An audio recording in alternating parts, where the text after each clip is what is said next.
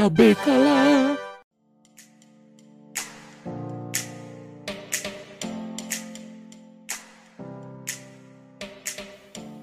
Bem-vindos a mais um cubículo do podcast ao Cubo. Eu sou Matheus Ribeiro e estou acompanhado virtualmente de Diego Ramon.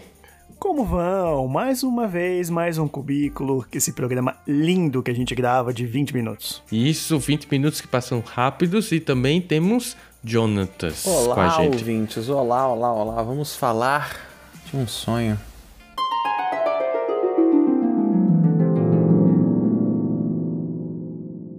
Era uma vez um sonho. É esse o filme que a gente vai estar falando nesse episódio. Um filme que, é assim, né? Tá muito polêmico nas redes sociais, principalmente, a partir das críticas mainstream, a gente pode dizer. E é isso que eu já vou catar nessa ferida aí, para que a gente faça os nossos comentários gerais, né? O que, que a gente achou? Aí diz aí o que você achou. É, Matheus, só uma coisa, tá? Que a minha mãe fez sonho no final de semana, eu fui tentar pegar um agora, mas o... não tem mais sonho. Era uma vez um sonho. Interessante.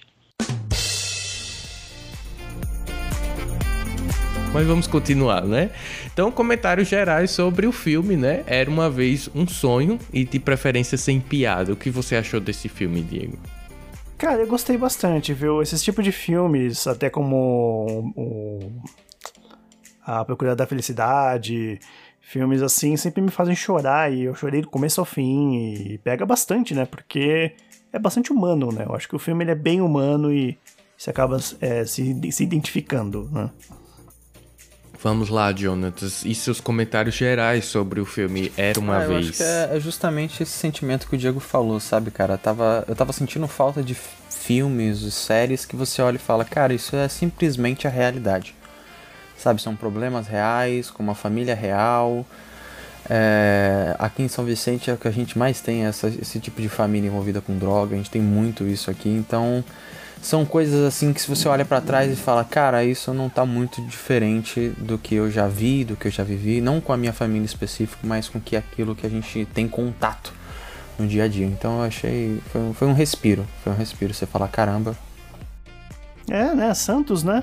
Meu escritório é na praia, tô sempre exatamente, na área, mas não sou da tua laia, não. Então a gente tem, tem contato com, essa, com esse tipo de coisa, principalmente na praia. Beleza. Eu também achei uma surpresa assim para 2020. É um filme que foge do mainstream, muito embora surfe na mesma onda, assim, digamos, do clichê, né, aquele drama familiar. Mas eu, eu vou pegar assim uma ideia que Diego Ramon falou.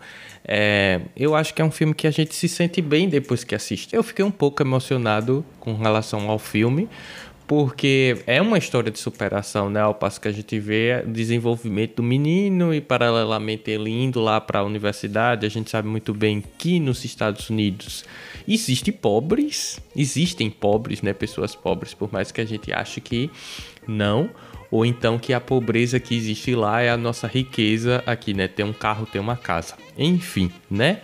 Mas a gente também não pode esquecer da polêmica que foi sobre a adaptação.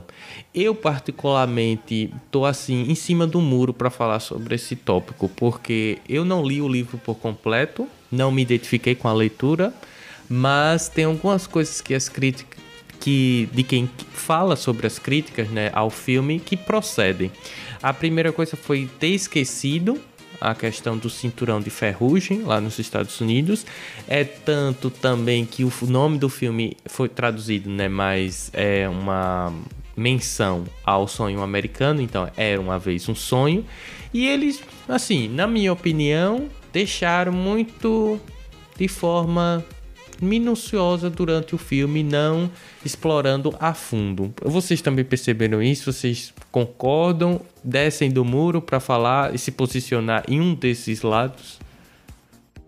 É que o filme assim, ele ele se passa no sul dos Estados Unidos, né, que é um povo que a gente conhece bem, que tem uma opinião política bem forte, né? E o filme não teve isso, né?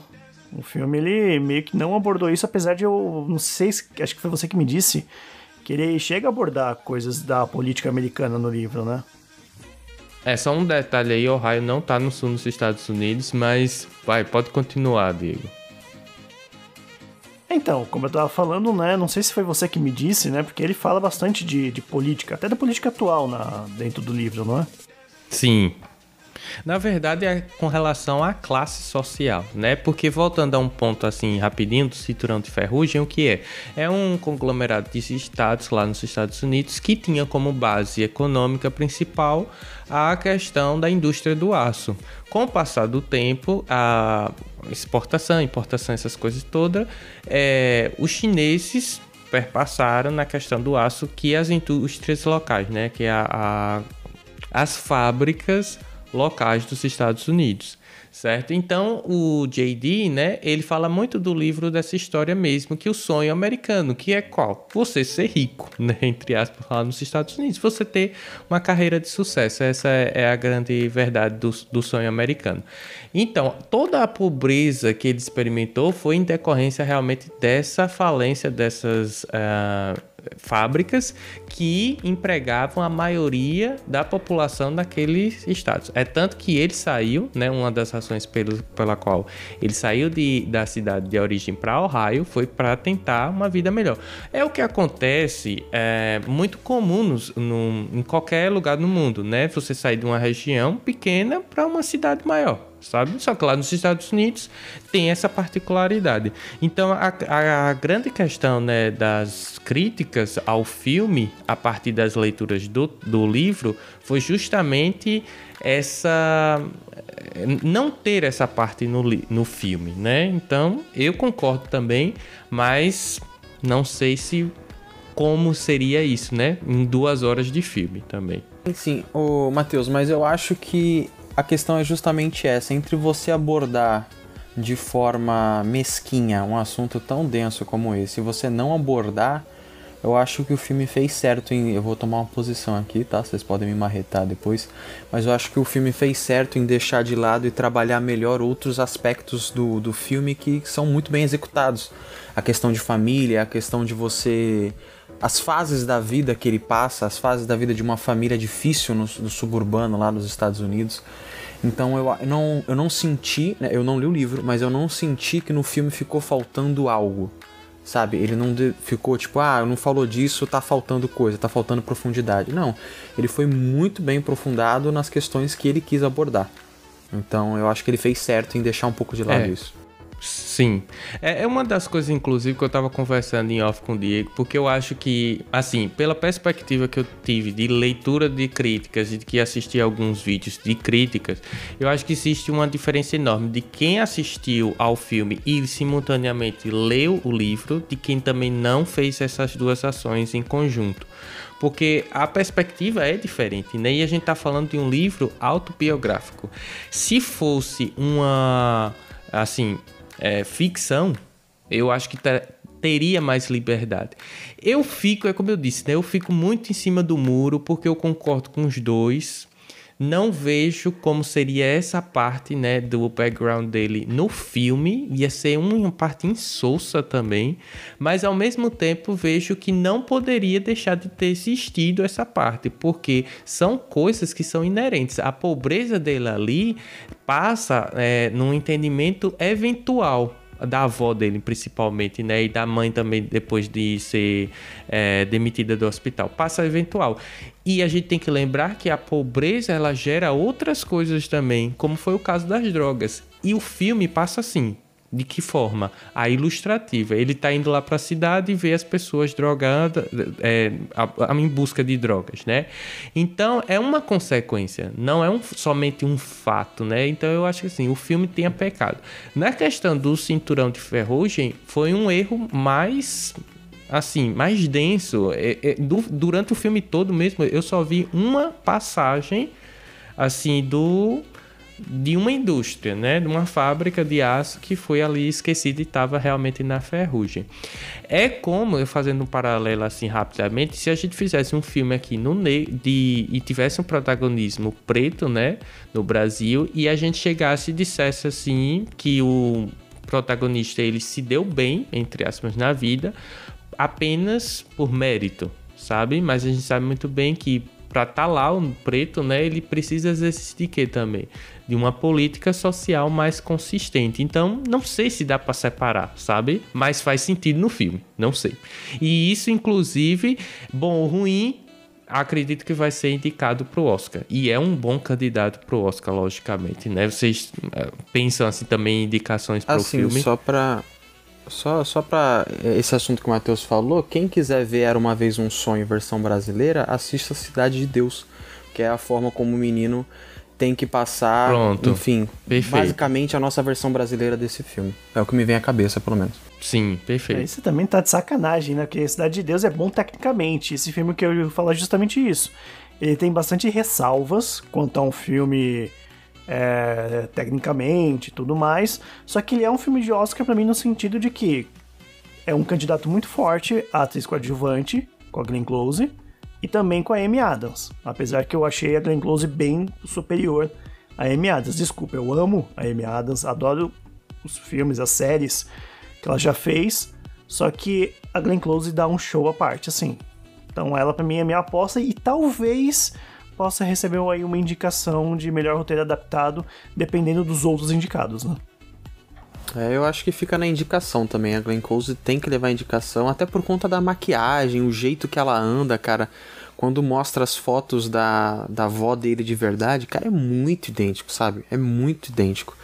E a Amy Adams realmente Muito tá bom, incrível, ela bom. consegue passar aquela coisa de gente, de pessoa completamente surtada, de pessoa viciada que tá com um problema, mas a Glenn Close, ela ainda tá mais caprichada assim no papel, sabe? Ela consegue passar muito bem o desespero de ver a família ruir e de ter que tomar uma atitude, então eu acho que ela consegue levar mais do que a Amy Adams. E o menino também, assim, eu não, não creio que vai levar nenhuma indicação, o, o protagonista, mas eu gostei dele, assim, eu achei que foi bem competente a atuação dele e tal, porque ele se propôs e ele conseguiu levar. Mas não é nada espetacular. Sim, é porque ele tá ali com a Amy Adams e com a Glenn Close, né? O menino tinha que ser o super pra conseguir se destacar.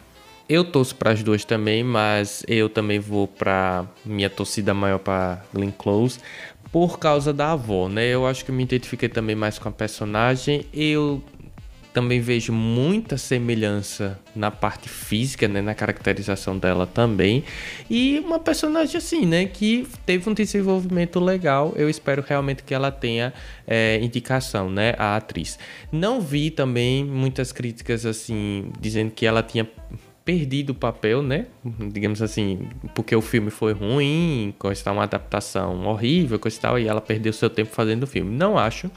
É, independente de todas as coisas que a gente tinha discutido aqui, é, o personagem dela é bom, a personagem dela é boa, a história dela é boa e é o, o ponto central ali do filme, né? Que é justamente a pessoa é, ter uma oportunidade para se redimir na vida e ela conseguiu fazer isso com o neto.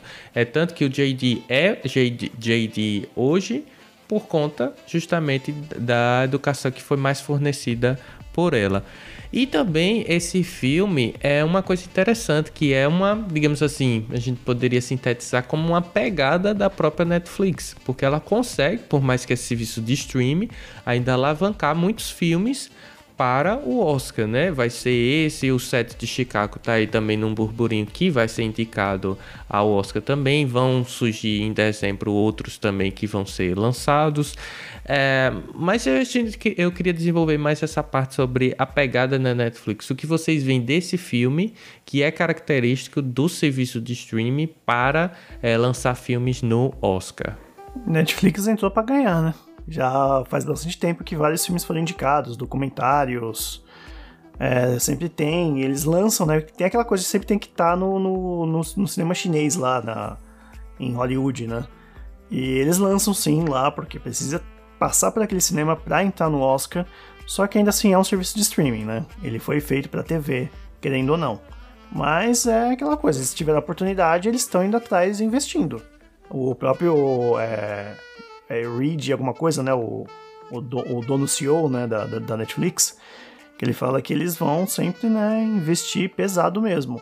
Começou com Beasts of No Nation, que na época não, acho que concorreu ao Oscar, não concorreu, mereceria, que já começou por aí. Quando você vê um filme como Beasts of No Nation, você já percebe que estão fazendo filme também para ganhar, não é só aqueles filmes que é home video, né, que chama. Que muito filme que era home video antigamente é o que você vê na Netflix. Os filmes Bela Cueca, as comédias românticas. Mas também tem esses filmes aí que é para concorrer, né? É, para mim é o grande diferencial da Netflix e nessa corrida de streaming que a gente tem hoje gigantesca é a forma que ela se destaca, né? Não só pelas séries, deixando um pouco as séries de lado, mas questão dos filmes.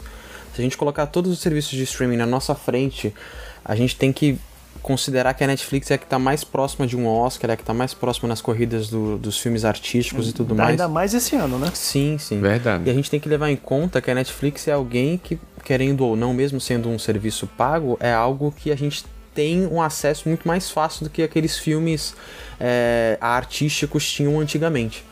Então eu acho que ela tem essa importância e é muito bom, porque se juntar as atrizes que você juntou com um roteiro tão importante que você juntou e deixar acessível, porque hoje acho que quase sei lá, acho que grande parte da população brasileira tem acesso a Netflix ou assina a Netflix, então eu acho bem legal você dar chance para as pessoas verem isso. Muito bem, mas é, o programa está acabando já, né? E a gente precisa se despedir.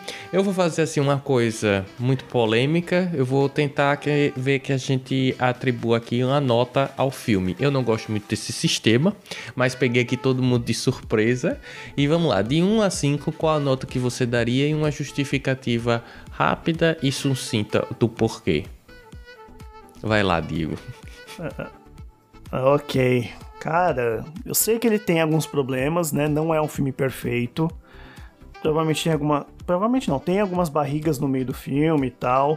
Mas passa. Eu acho que apesar das barrigas dá pra passar. É... Me prendeu. Eu acho que se um filme ele me prende, ele é um entretenimento, querendo ou não. É, me emocionou que é justamente tudo aquilo que um filme tem que fazer: emocionar, te deixar surpreso, te deixar feliz, contente. E de 0 a 5, acho que é uma nota até mais fácil de dar. Eu daria um 3,5, que eu acho que tá uma nota justa. Muito bem. Vamos ver a nota do John. Olha, eu daria para ele 4,70. Mentira, gente. É, eu realmente eu, eu gosto muito. Eu gostei muito carnaval. desse filme. foi uma surpresa muito boa para mim assistir esse filme. Foi um filme que a gente se juntou aqui em casa e assistiu, tal, se emocionou, gostou muito pela proposta que ele tem, enfim. Eu daria aí uns 4,5 para esse filme. Pois bem, minha nota uhum. ficaria próxima aí ao que o John falou, mas seria 4,5 por aqueles detalhes assim que eu ainda fico meio que é, intrigado né, com relação à, à, adaptação. Mas eu considero um filme bom mesmo, é, inclusive para bom para discutir, né, porque não fica ali no filme em si a questão, é, é toda uma questão. É, podemos fazer melhor várias leituras de família, de drogas também, do sistema econômico norte-americano e fica aí de dica para assistir, né? Era uma vez um sonho que está disponível na Netflix que a gente torce para que seja indicada ao Oscar. E a gente já tem que ir, porque o episódio está acabando. Mas você pode continuar essa discussão também nas nossas redes sociais, que é tudo arroba podcast ao cubo. E lembrando também que a gente agora tem um grupo é, Telegram, né? O Social Podcast ao Cubo. Não é isso, Diego? Isso mesmo. Lá você pode trocar ideia com a gente, com as pessoas que seguem a gente. Tá meio parado e eu prometo que eu vou tentar movimentar mais e divulgar mais também para que muito mais pessoas conheçam e e venham falar. E onde mais a gente está também, John? Nós estamos no TikTok, né? Com as dancinhas do nosso querido Rodrigo Poli, com suas Opa, bebidas inusitadas de filmes clássicos. Tá tudo lá no TikTok. Então dá uma conferida é, mas lá quem também. dança sou eu, tá? Ah, você que dança? ah, sim. Então o Diego dança. Peça lá pro Rodrigo dançar também, que o Rodrigo tem um, um, um porte atlético, então pede pra ele dançar. O Matheus também vai dançar. Um dia todo mundo vai ter que dançar ali dentro. Vamos dançar aí, né?